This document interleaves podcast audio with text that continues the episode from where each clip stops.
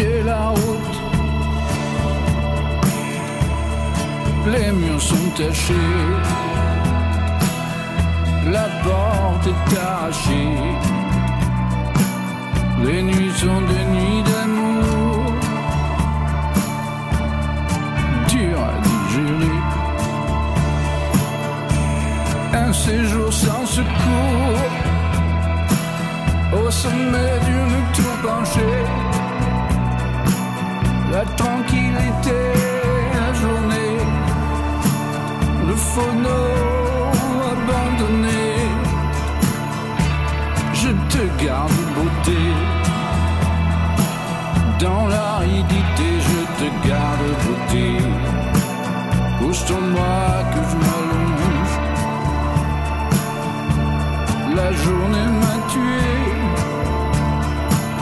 La journée m'a tué.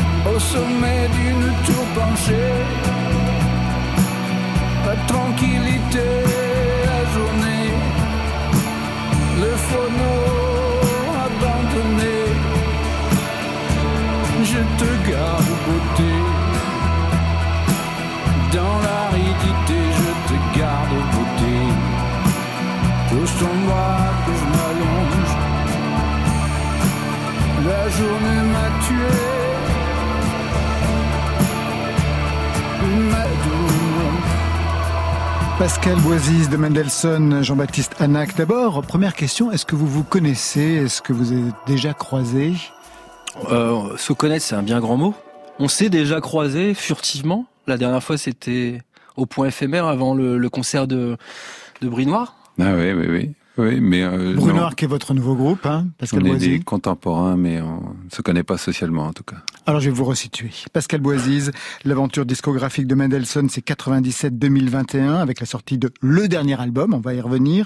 Un parcours atypique avec des chansons non conventionnelles, des formats qui ont atteint plus de 50 minutes pour une chanson, des textes directs, hyper sophistiqués dans leur écriture, surtout au début avec des dogmes à respecter, des chansons politiques chaque fois mais pas engagées. On va bien sûr revenir sur tout ça. Jean-Baptiste Anac, une aventure aussi, plus de 20 ans de musique électronique assez expérimentale avec votre frère disparu en 2018. Le groupe c'était Dead Damage. Là encore une production qui a explosé les cadres, du rap au punk en passant par le rock, la musique noise. Tout cela est raconté dans ce texte hallucinant, un premier roman. Sale chien, rythmé de concerts fous, de tournées dingues et de chiens invisibles. Aujourd'hui toujours la musique, des BO de films, un album pour Pierre Richard et aussi une pratique de peintre reconnue, abstrait, notamment collectionné par David Lynch. Un respect. Alors on revient à la musique pour faire plus amplement connaissance. Je vais vous balancer des titres, chacun va reconnaître le sien et me dire ce que ça a pu représenter dans vos parcours respectifs. Le premier.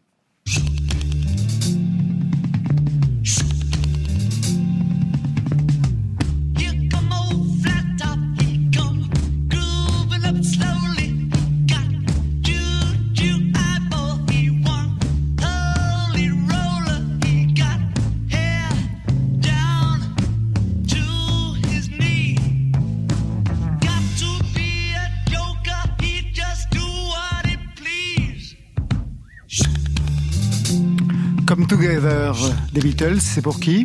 Ça doit être pour moi. Pascal Boisise, oui. Oui, c'est le premier, euh, c'est le premier euh, album qu'on m'a offert. Avec, euh, en fait, il y en avait deux. Il y avait Golden Hits ou quelque chose comme ça, des mêmes Beatles, et puis cet album Abbey Road, Abbey Road. Et d'ailleurs, ce titre-là, donc j'avais peut-être 10 ans, un peu moins, et ce titre-là m'effrayait.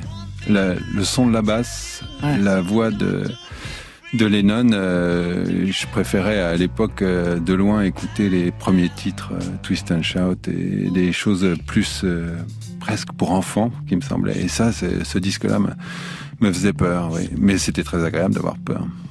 Deuxième titre.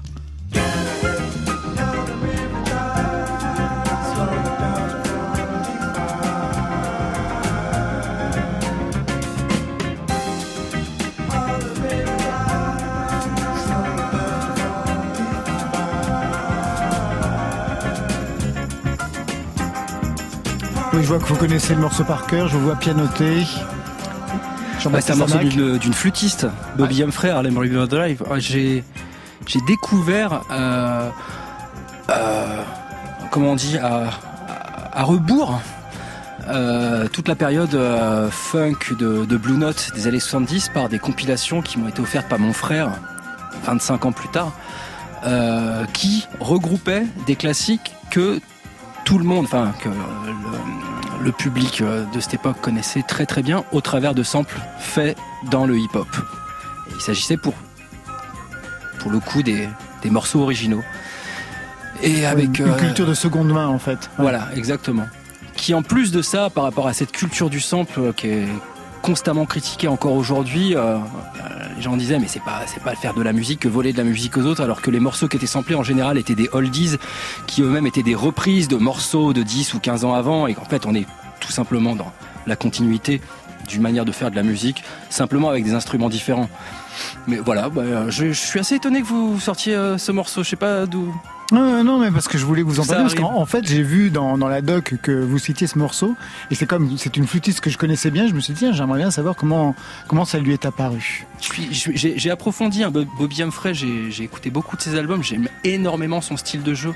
Il y a quelque chose que, alors c'est parfaitement subjectif hein, ce que je vais vous dire, mais euh, il y a quelque chose de très insistant dans son style de jeu. Ça veut dire quoi, il est très insistant insistant dans le sens où c'est une femme de gimmick. Lorsqu'elle tient quelque chose, elle le répète plusieurs fois.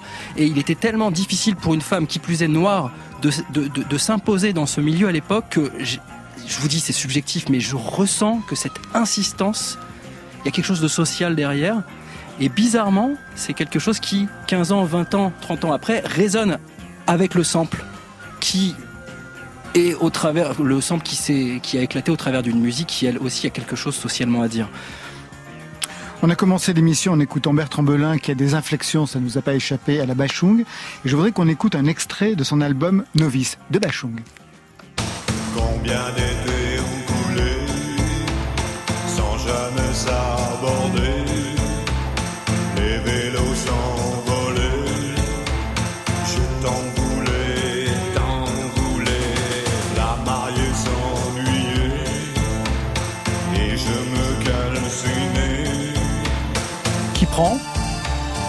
Je prends, oui. Pascal Boissier, oui. C'est ça que je le savais, moi. hein. Oui, je prends tous les jours. euh, oui, c'est un de mes grands regrets de pas, pas avoir pu le, le rencontrer. Bon, ben, euh, c'est l'album euh, que j'ai découvert. ben, J'avais 17 ans quand il est sorti, et c'est celui sur lequel j'ai écrit mes premiers textes. Je mettais cet album-là la nuit en boucle comme ça, et je j'écrivais mes propres textes sur ce- sur sa diction. C'est comme je pourrais presque reprendre certains de mes textes et faire la- les copier-coller de, de, de ma manière à moi de chanter mes textes sur, ces, sur, ces, sur, sur ces- ce disque-là. Mais ce disque-là est absolument incroyable. La, la richesse de l'inventivité, tous les musiciens invités, de- du, du guitariste de Roxy Music, à celui de- des Bad Seeds, euh, le mec de The Wire, enfin c'est euh, une...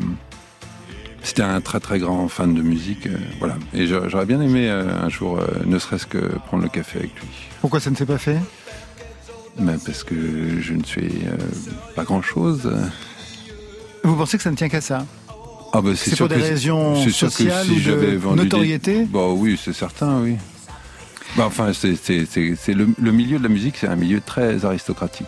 Si vous, si, si vous ne si vous ne dépassez pas un certain cap, vous rencontrez que les gens qui sont à peu près dans le même euh, dans la même euh, je sais pas comment dire dans le même au même au même niveau de l'étage que vous pour rencontrer les gens du premier étage. du Puis après, voilà.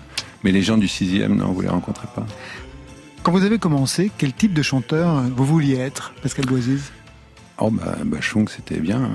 Ouais, ouais. Euh, en fait, pas exactement. En fait, je voulais être Iggy Pop qui chanterait les chansons de Leonard Cohen. C'est-à-dire à, la fois euh, Une rockstar Funhouse, euh, donc le, le free jazz, euh, le- la, la musique la plus déjantée possible, et les textes euh, que j'aurais aimé les plus intelligents, les plus les plus beaux, les plus touchants possibles. Donc euh, ce mélange des deux, c'est ça que je qu'on a essayé, euh, enfin que j'ai essayé de, de faire. euh,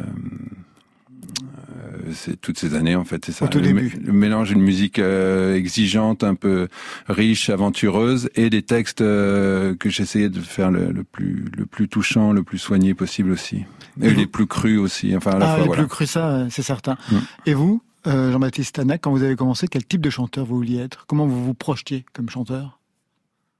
Euh, lorsqu'on a commencé avec mon frère, on se projetait plus rapport à des, aux- des musiciens, des producteurs, mais pas vraiment d'identification euh, par rapport à des chanteurs, non? Je suis désolé, je, réponds peut-être à côté. Ah bah hein, non, mais- vous répondez frontalement en disant que c'était pas du tout votre, votre cas. Alors, dernier titre, on écoute Damage. Dynamage cache deux frères, JB et Fred.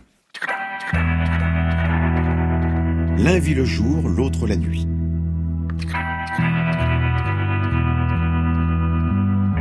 Leurs parallèles se rencontrent le temps d'un concert.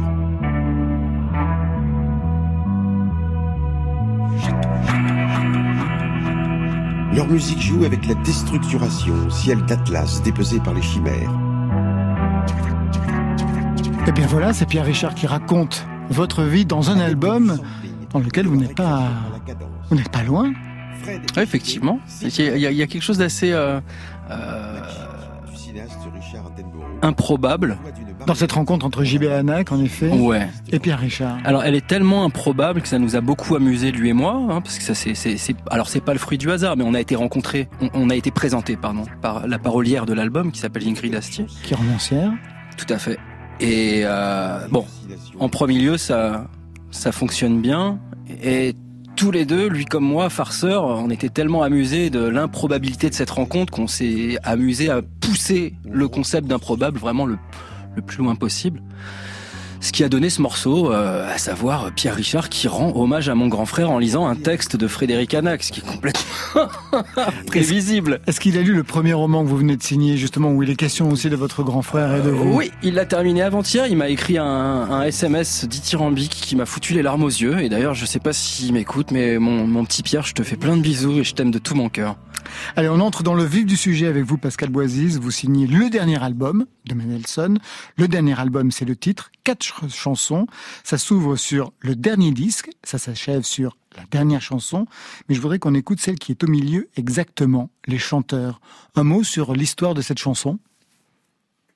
Euh, oui, c'est euh, un, mot avant la chanson. euh, euh, c'est à la fois euh, mon histoire et aussi une manière de voilà de clore en rendant hommage à d'autres chanteurs qui sont voilà qui sont au même étage que moi et avec qui on a passé voilà 25 ans. Je pense à Lou, je pense à Michel Clou.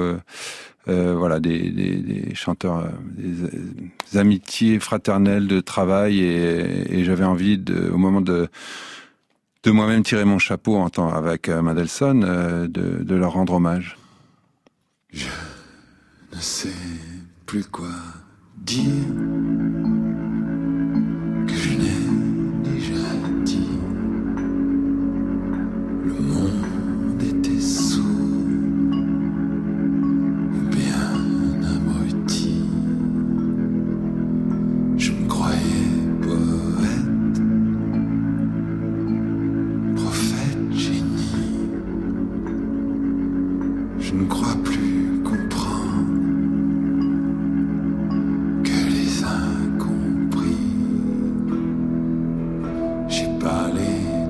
seul.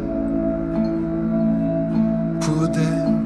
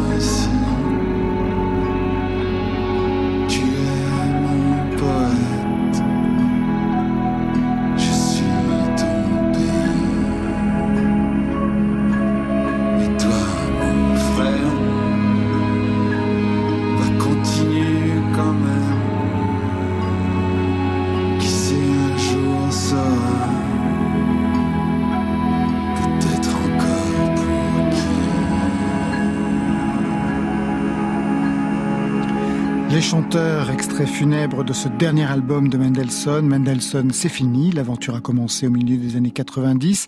Elle s'arrête avec ce disque Pascal Boisise. Et dans un livre qui vient de paraître, un livre formidable, Mendelssohn l'intégrale, vous écrivez Il y avait quelque chose de terminal dans le cinquième album.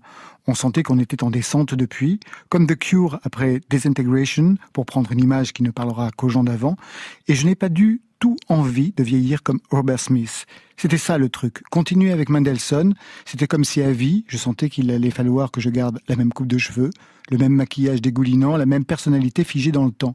C'était une impasse, je ne voyais plus la sortie, bref, je n'arrivais plus à écrire de chansons pour Mendelssohn. En fait, c'est ça, vous n'aviez plus rien à dire pour Mendelssohn, peut-être parce que vous aviez un groupe à côté.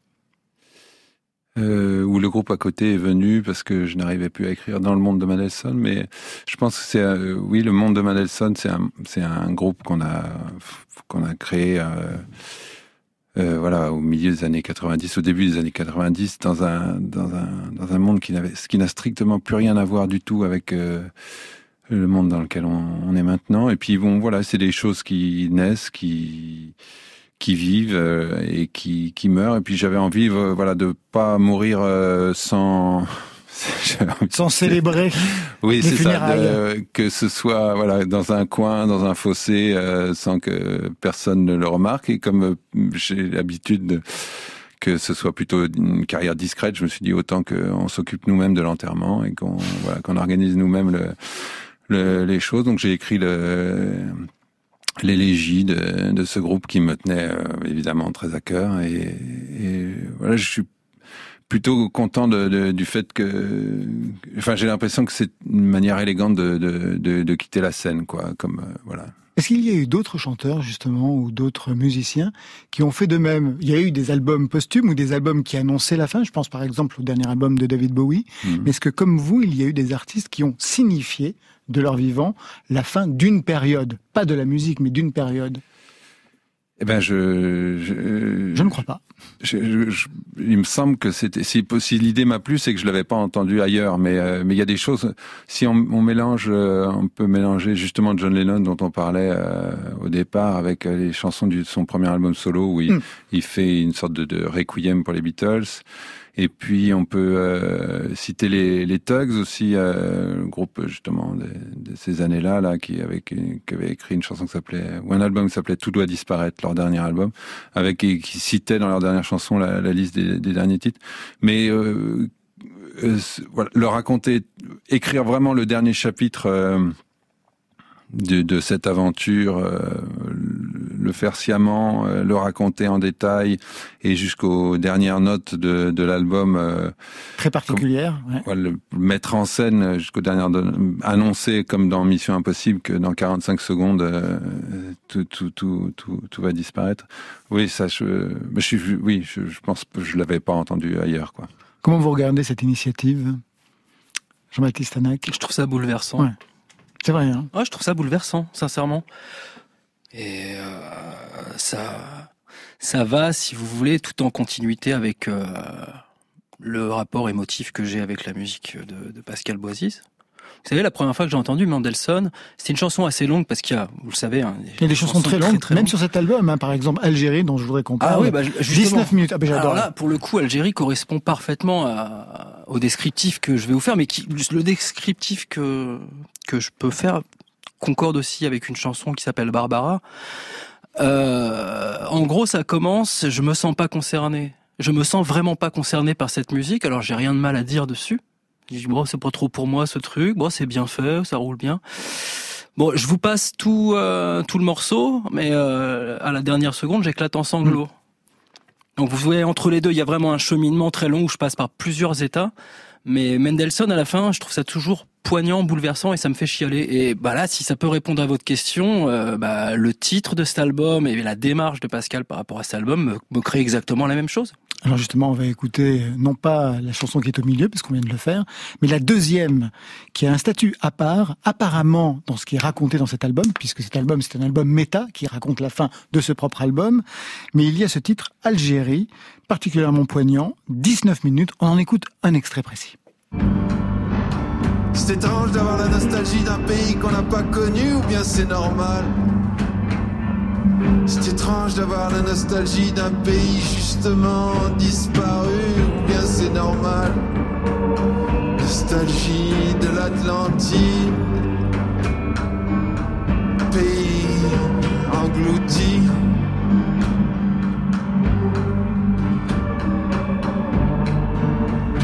C'était pas une façon de se dire au revoir, Algérie. Ce n'est pas une façon de se dire au revoir. Chante Léonard Cohen sur la chaîne IFI. Plus il a vieilli, plus il ressemblait à mon grand-père, Léon Boisiz d'Algérie. Léonard Cohen sur la fin de sa vie, ce n'est pas une façon de se dire au revoir.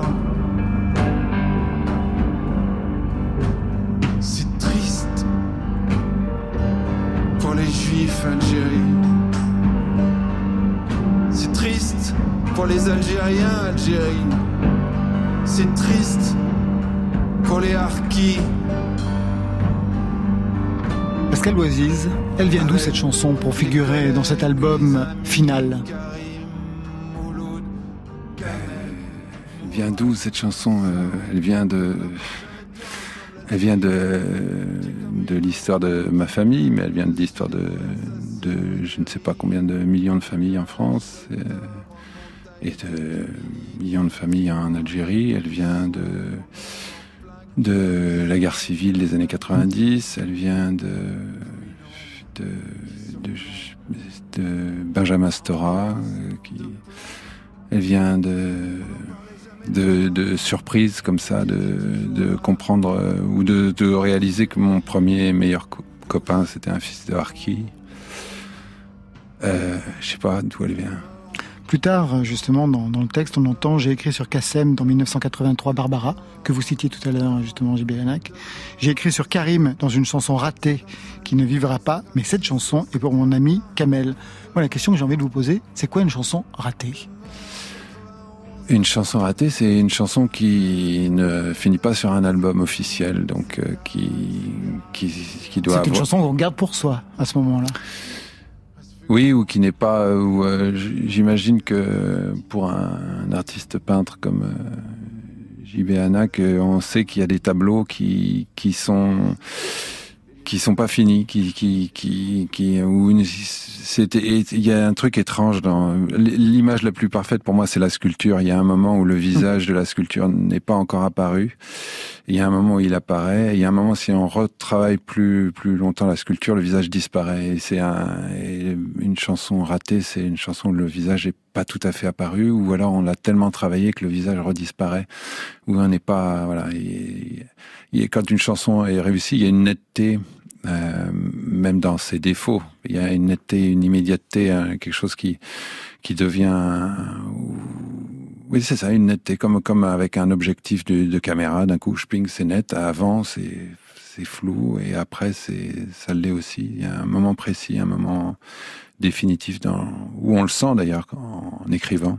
Donc il fallait attendre toutes ces années pour arriver à, à finir une chanson qui avait été ratée au départ. Juste une autre- Oui, oui, c'est, une autre chanson, mais Ah c'est, une chanson qui a mis toutes ces années pour, euh, pour arriver. Pour arriver, ouais, c'est sûr. Vous aviez des dogmes, c'est ce que j'ai pu lire hein, dans le livre. Vous dites dans ce livre intégral des dogmes. Alors je pense bien sûr à Lars von Trier qui avait des dogmes au début de sa carrière quand il s'est mis à filmer. Vous, quels étaient les types de dogmes que vous vous imposiez pour écrire, Pascal Boisiz Alors, euh, je, je, je me souviens que j'en avais et que j'étais très très comment- Arc-bouté. Oui.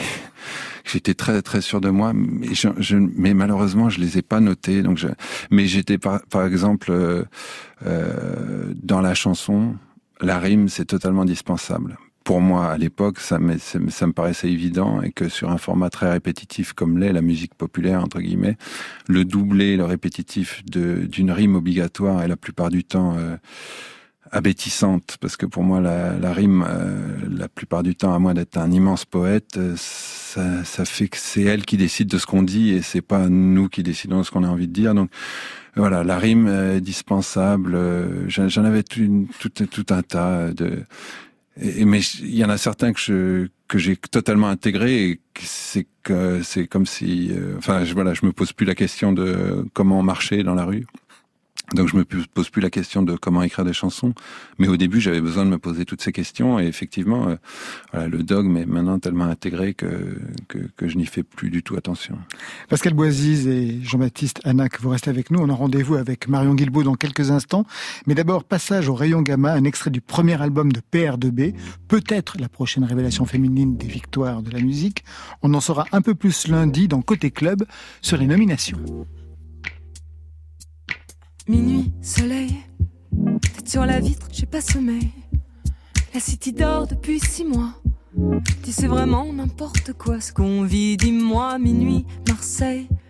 Je voudrais bien que la vie se réveille, qu'elle remplisse tout d'un feu grisant, qu'on n'entende que les pneus qui crissent, la vie reprend.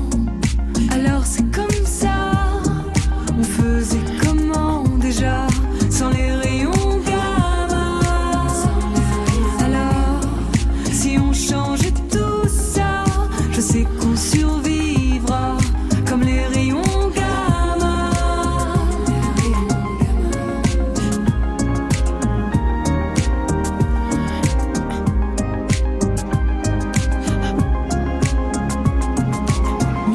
réveil, je deviens dingue Paris bouteille.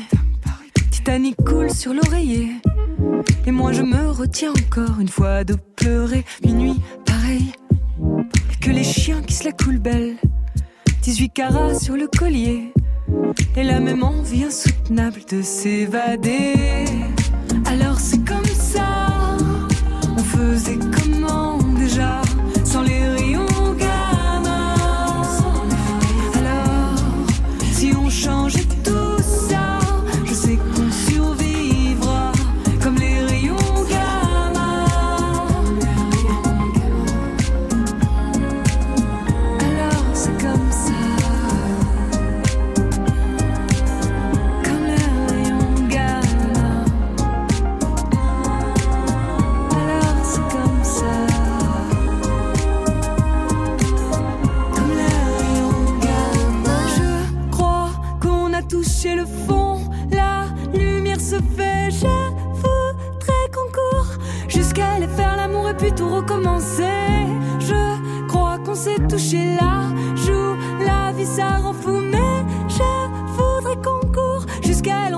puis tout recommencer.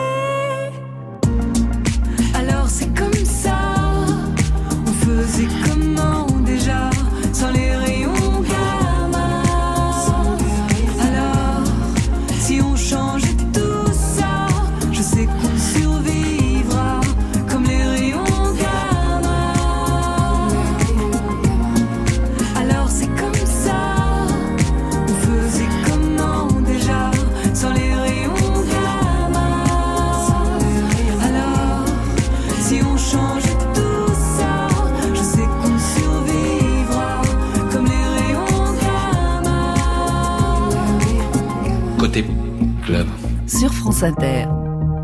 Direction la scène, mais pas de concert, la scène de théâtre avec Barbara Carlotti et Blandine Rinkel du groupe Catastrophe, qui ce week-end composent chacune une variation théâtrale sur le thème de la rupture. Celle qui fait mal, mais il y a aussi bien sûr celle qui fait du bien. C'est dans le cadre du festival Paris des femmes, et elles sont au micro de Marion Guilbault.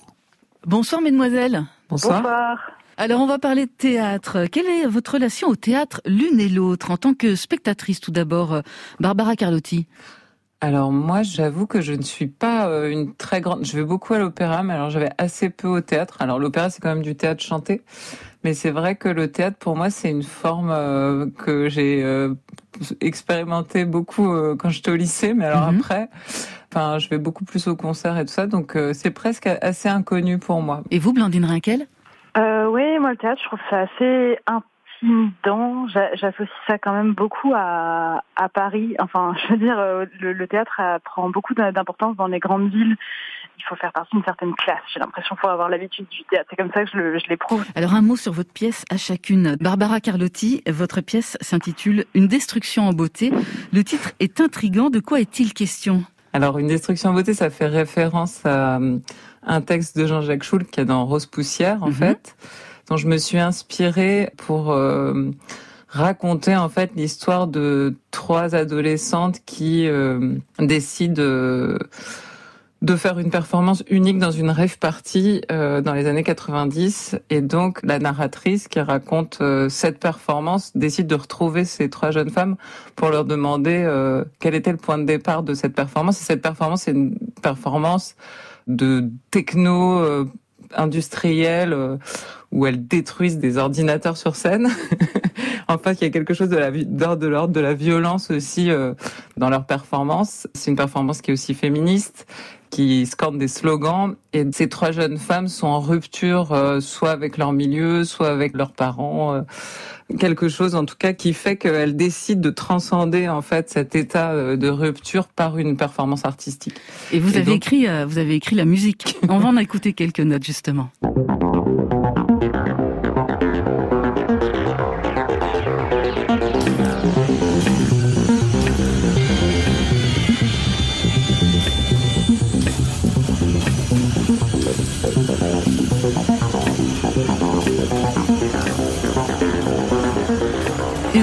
Une destruction en beauté, un gros délire hein, industriel euh, techno pour vous, Barbara Carlotti, assez éloigné hein, de votre registre euh, habituel.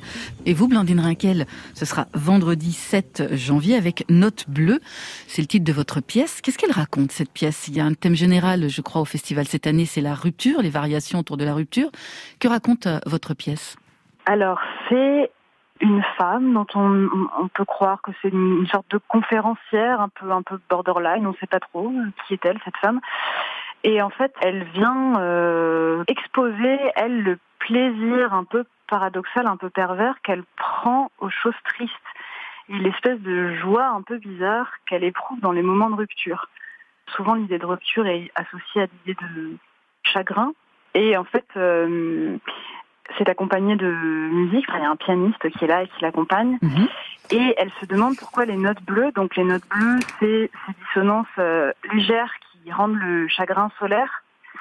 Pourquoi ces notes bleues sont-elles si hypnotiques? Qu'est-ce qu'elles nous procurent? Qu'est-ce qu'elles nous font? Et en fait, euh, quel lien euh, mystérieux, tabou entretiennent euh, la rupture et le plaisir? Alors, Blandine Rinkel, il y a un musicien, vous l'avez dit dans, dans votre pièce, Sylvain Dieu aide. Et puis, il y a aussi Ouais.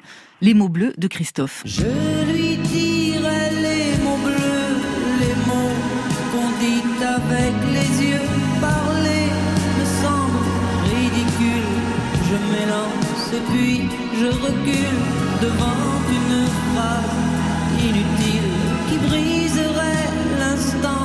l'instant fragile d'une rencontre.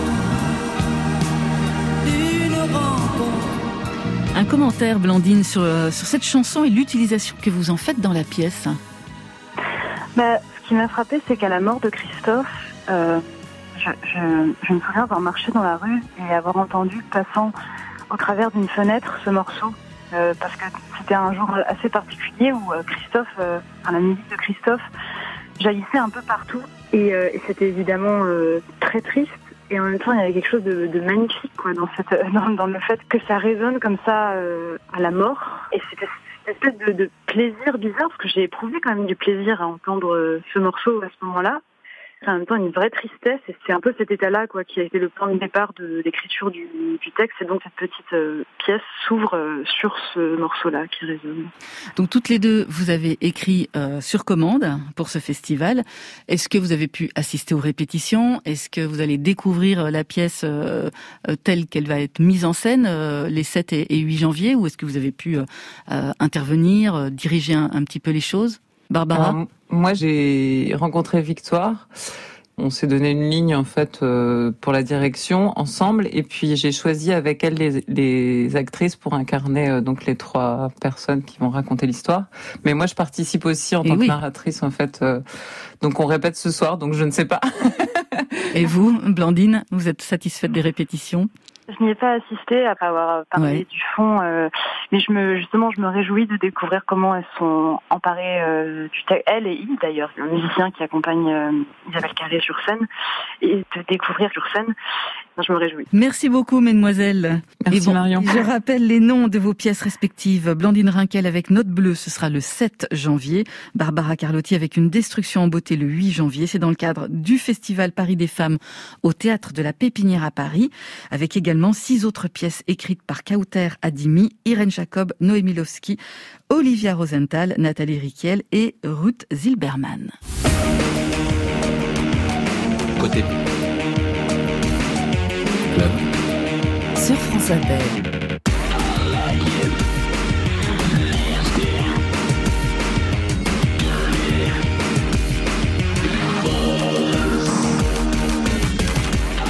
Bascule temporelle, nous sommes en 2010, le son de Dead Damage, c'était ça. Vous resituez ce titre, Jean-Baptiste Anac, Dead Damage, le groupe avec votre frère Frédéric, fêtait ses 10 ans à peu près en 2010. Euh, ouais, ouais, Ouais, à peu on, près. on a officiellement commencé en 2000, donc voilà. Donc c'était parfait. Donc euh, ce son-là, c'est quoi? Ça, c'est Fuzzbox, le morceau qu'on a fait avec euh, John Spencer du Blues Explosion, le groupe de rock new-yorkais. Et c'est un souvenir extraordinaire de- d'avoir quelque chose de quasi miraculeux, à savoir se retrouver télescopé à travailler avec une idole d'enfance, euh, qui plus est qui a pas perdu un, un milligramme de sa céleste, hein, c'est de, de sa superbe, pardon. C'est euh, encore aujourd'hui, John Spencer, c'est quelqu'un d'extraordinaire. Alors j'ai pris ce son parce que votre livre Sale Chien commence cette année-là. Alors qu'est-ce qui se passe en 2010 pour vous pour en faire l'amorce de ce livre, de ce roman très inspiré de l'aventure Dead Damage Euh, y a- Au niveau de la forme, nous avons un roman. Un roman inspiré d'histoires vécues, d'histoires réelles. Après, j'ai... Et c'est là qu'il y a toute la partie romancée. Des... J'ai beaucoup réfléchi au système d'unité de lieu, de temps et de personnages. J'ai voulu avant tout, c'était une obsession chez moi, faire quelque chose de limpide qui se lit de manière fluide et rapide. C'est réussi. Merci. Voilà. Et en fait, il s'est rien passé de spécial en 2010. Pour commencer donc ce livre. Voilà, je, je l'ai- placé en 2010 pour me dire voilà, je vais, euh, je vais plaquer ça sur euh, telle telle tournée qu'il y a eu à cette époque. Alors justement, parlons-en de cette tournée. Le narrateur s'embarque pour une tournée qui commence donc à Londres, puis Berlin, ensuite il y aura l'Italie. Une tournée qui commence mal, et ce n'est qu'un début, la salle est murée. Vous vous apercevez que c'est un supermarché qui a fermé à Londres, mais rempli de ses articles en période de Noël. Et c'est là que va se passer le concert. Vous n'avez même pas le temps de faire les balances, le mar- supermarché est pillé, c'est absolument la folie. Je vais lire juste un passage pour donner une idée de ce qui est en jeu. En 10 secondes, le public anglais nous adopte. Un démarrage à faire trembler le sol. Cohue et bataille générale de boules de Noël. Deuxième morceau, mon frère est aux machines. Moi, j'empoigne le micro et me lance en saut de l'ange dans la foule. On n'est pas un groupe d'électro à la con, nous, c'est tempête hard rock. Je flotte au-dessus du public en hurlant comme un malmené au micro. De quoi réveiller les pulsions primaires de cette horde de punk. Je reçois quelques beignes, en rends d'autres, sans dire pardon aux innocents. Retour sur scène. Après un court répit, la peur du silence nous oblige à un tempo plus élevé. Troisième morceau, feu. Son pétard d'herbe à la bouche, Fred tambourine sur son sampleur. Tous les instruments sont dans le rouge, mais le résultat continue à sonner du tonnerre. Le public me réclame un nouveau saut de l'ange. Ils veulent un corps en pâture. Mon frère leur envoie un sapin. Et puis le second, deux sapins flottent sur l'océan humain. Vision d'épiphanie. Ça s'est vraiment passé comme ça? Euh, j'ai euh, eu à plusieurs reprises hein, sur ces euh, sur ces huit ou dix dernières années des journalistes qui euh, qui nous ont questionné sur cette, sur cette fa- fameuse rave party qu'on a fait. C'était en 2003, je crois, 2003 ou 2004, Euh, parce qu'on l'a racon- on l'a raconté à plusieurs reprises en interview hein, ce concert, et euh, que ce soit les gens qui, qui- enfin les lecteurs ou les journalistes, à plusieurs reprises, on nous a repris en nous disant non mais les gars, vous exagérez pas un petit peu là? Il n'y a pas un peu de, de, de- enfin c'est de la fabulation, c'est Ce du- n'est que le début du concert, parce que par la suite, c'est apocalyptique. ah, et ah, par contre, pour les personnes qui veulent des preuves, hein, tout est vérifiable sur Internet. Ce machin s'est terminé par un incendie, il y a eu des victimes, il y a 15 personnes ou 20 personnes qui, qui ont terminé en prison. Le truc a eu lieu et même pour vous dire, ça fait des années que je cherche un réalisateur de documentaire pour faire un film sur cette soirée. C'est quelque chose, vraiment, je ne vi- vivrai plus jamais une telle soirée de toute ma vie. Et pourtant, vous en avez vu d'autres tout aussi carrés. vous avez vécu des concerts euh, pas aussi apocalyptiques, mais quand même assez étranges de votre côté, Pascal Boisise Pas du tout comme ça, non. Non, des concerts où il y avait déjà suffisamment de gens pour pouvoir faire du stage diving, il n'y en a pas eu. Donc, euh, Non, non, non, non, rien, rien, rien d'aussi euh, incendiaire. Mais euh, ça me rappelle effectivement Iggy Pop là, sur, sur les épaules de- du, du public. Là. Ça avait l'air quelque chose, d'être quelque chose. Oui. On n'a jamais fait une musique qui, qui suscitait ce, ce genre d'é- d'énergie de toute façon. Mais Mais vous n'étiez pas prévenu justement du cadre dans lequel vous alliez euh, évoluer pour arriver dans ce supermarché? Vous ne saviez pas que c'était un supermarché? Plus tard, vous allez arriver en Italie. Alors là, c'est vraiment démentiel. Vous arrivez au café Madeleine en Italie. Ah, on, ne vous prévient, on ne vous prévient pas qu'il n'y a pas de scène, que c'est une crêperie. Oui, on a joué sur euh, sur des, euh, des des palettes de bois.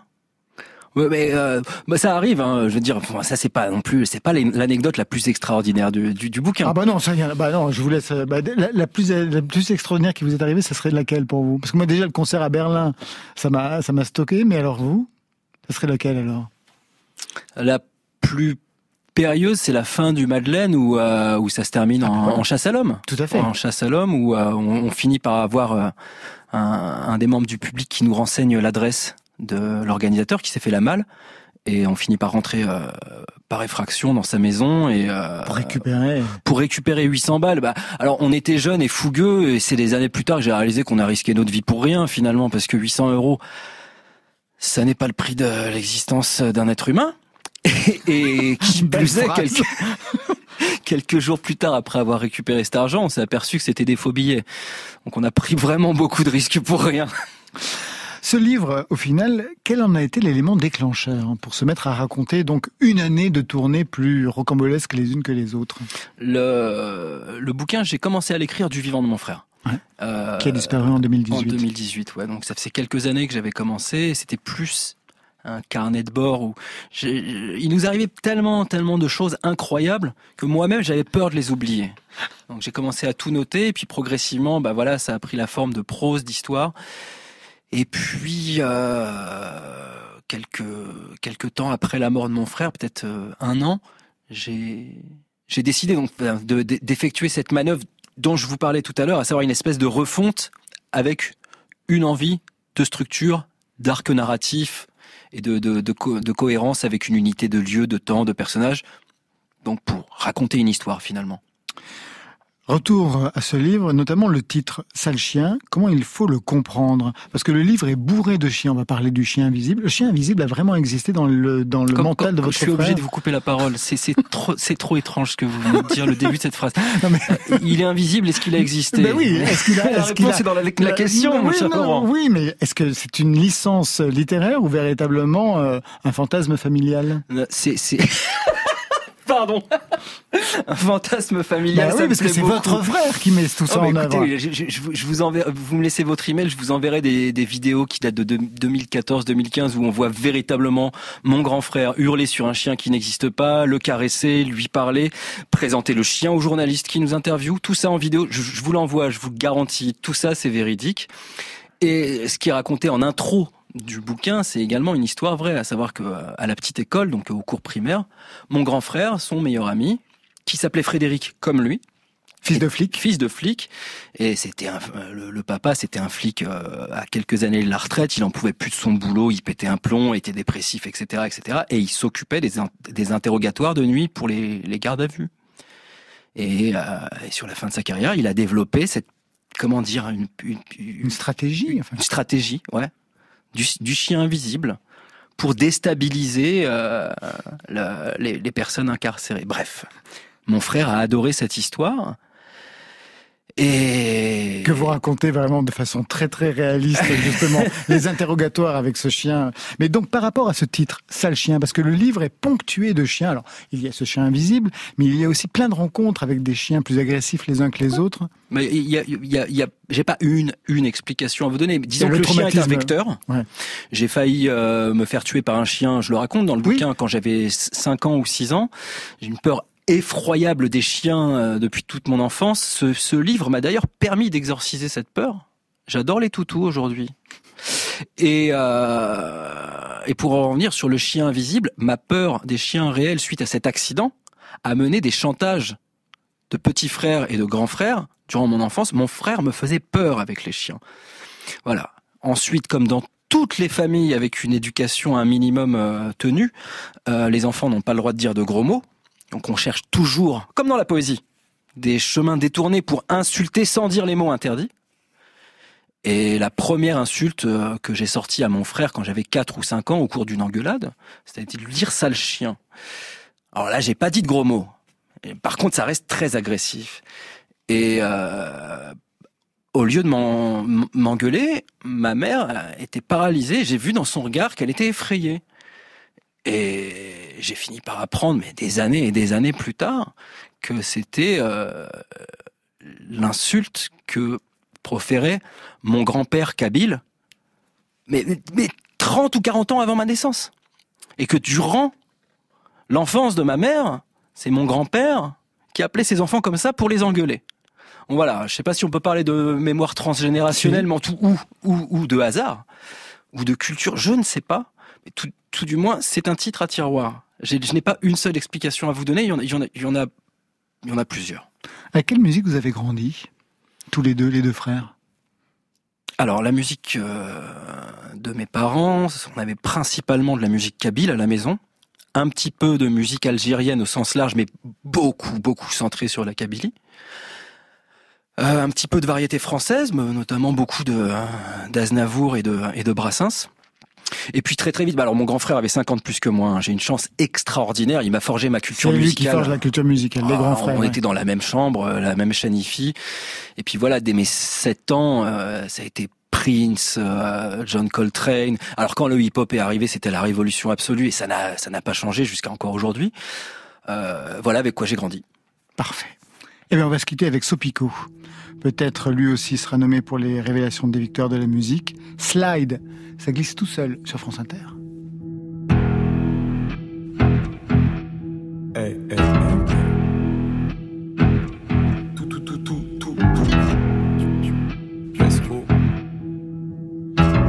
Tu vois ce que je veux dire? Ha. Mon gars va pourquoi? Tu trembles, pourquoi? Tu tentes, tu tiens plus droit. Je dois capter des gens dans la soirée, écrit sur mon emploi du temps. Tu te poses des questions dans les toilettes, tu te poses des questions devant moi comme les douaniers. Slide, un salaire de 4 sur le poignet. Le respect se perd, il a canné. Yeah. Je suis très calme en général de guerre. Toute la journée ou très tard, je sais. Mon bébé, si je prends millions de liasses, je deviens direct plus mignon, je yasse. C'est pas cool de leur souhaiter la mort. S'ils continuent comme ça, mon frérot dit qu'ils vivront de moi. Un peu moins en fonction de ce qu'ils diront de moi. Je prends la vie par le chignon, je maille. Je prends la vie par les vœux sous la table. Je préfère la défense sous la table. Dans les deux cas, je sors les canons. La concurrence est morte sous la table. Je suis en avance de deux ans sur l'heure de ta mort. Si j'ai le mort, je vais laisser qu'une odeur de caviar. T'as juré sur l'honneur de ta race. T'as perdu, je suis dans le cœur de ta mamacita. Je fais du beurre ou un meurtre d'habillage. Ça se passe clairement à fond quand c'est pas moi qui rappe. Viens, on ride la moto d'Akira. Je t'ai servi le meilleur plat, j'ai Ita, Takimas. Pourquoi tu t'es pris pour je sais pas quoi? Y aura personne pour sauver ta poire. Si vous faites pas le truc correctement, cette vie vous baisse très fort et vous laisse à poil. Tu vois ce que je veux dire? Ah, ok, ça, tu vois ce que je veux dire? Non, ok, ça, ça, ok, tu vois ce que je veux dire? Non, ok, ça, ça, ok, tu vois ce que je veux dire? Non, ok, ça, ça, ok, tu vois ce que je veux dire? Si t'es ici ou là, moi je suis là-bas. Je sur le galion, va te noyer sur la barque. Tout l'amour est sur madame. On a fait ce qu'il fallait pour fuir la dalle. Si t'es ici ou là, moi je suis là-bas.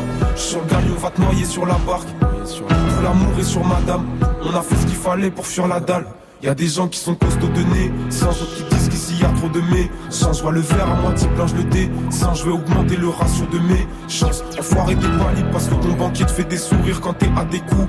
Vert, je suis le chaud, ton fils sortez l'époux. Belle, je suis la preuve, prêt à la découper. Qui m'a vu naître a pas d'a priori. Je suis dans le cabriolet, j'écoute cabrioli. Dans mon secteur, les nombres sont pas bioniques. Il a perdu son âme quand il a dit all-in. Je suis la fusion Nirvana et Wu. Tang, eu drage, j'ai dit voilà, mais où t'es? Je me suis battu contre Draman et U. Go, aucune diff entre une droite et une. Gauche Maria, du coup, quand t'es pas ready. Elle a gobé, élargi sa rétine. Pour un X ou un Wiko, ça rédit. Les petits sont très du père, c'est pas internet qui ira les éduquer. J'ai ramassé du pèse, mais j'ai laissé du terre. Je suis un solo, je fais goûter du texte. Je m'inscris au main event, t'es dégoûté. Tu perds ma guitare, c'est un fusil, un RPG. J'ai pris un Uzi au RDV. Préviens tes cousines, ramène toutes tes fesses. Mon album va déclencher la haine. Des frères, ma guitare, c'est un fusil, un RPG. J'ai pris un Uzi au RDV. Préviens tes cousines, ramène tes fesses. Mon album va déclencher la haine. Des frères. Eh bien voilà, côté club, c'est fini pour ce soir. Merci Jean-Baptiste Anac. Merci à vous. Sale chien, premier roman formidable apparu aux éditions Léo Cher et une réédition annoncée. Oui, euh, l'album d'Eddie Damage sorti en 2004, Radio Ape, qu'on avait sorti euh, sur Planète Mu en Angleterre, chez Mike Paradinas, euh, va être réédité sur le label Ici d'ailleurs, qui héberge également mon collègue Pascal Boissis. Eh bien justement, Pascal Oasis, bonsoir et merci à vous. Bonsoir, merci beaucoup. Le dernier album, c'est signé Mendelssohn. Je signale aux éditions Mediapop votre livre Pascal Oasis qui raconte tout avec les paroles des chansons. Mendelssohn intégral 1995-2021. Une tournée aussi le 21 janvier à Dijon, le 27 à Rouen, 24 février à Nancy, le 26 à Nantes au festival Atlantide et puis en mars, Lyon, Genève, Chambéry. Ça, c'était pour aujourd'hui. Demain C'est mort, il n'y a plus aucun réseau, impossible de savoir où on est. Et en plus, on voit plus rien là. Bienvenue au club. Et je dirais même plus soirée côté clubbing avec Joseph Danvers qui signe Jellyfish. C'est la BO électro d'un spectacle sur deux adolescents. À ses côtés, Julien Delfaux qui va signer le DJ set. C'est le producteur ingénieur du son qui a travaillé avec Phoenix, Cassius, mais aussi La Femme, Juliette Armanet ou Voyou. Il brûle le feu des dance floors avec un premier EP, I Hear Disorder. Allez voilà, côté club, on ferme. Que la musique soit avec vous.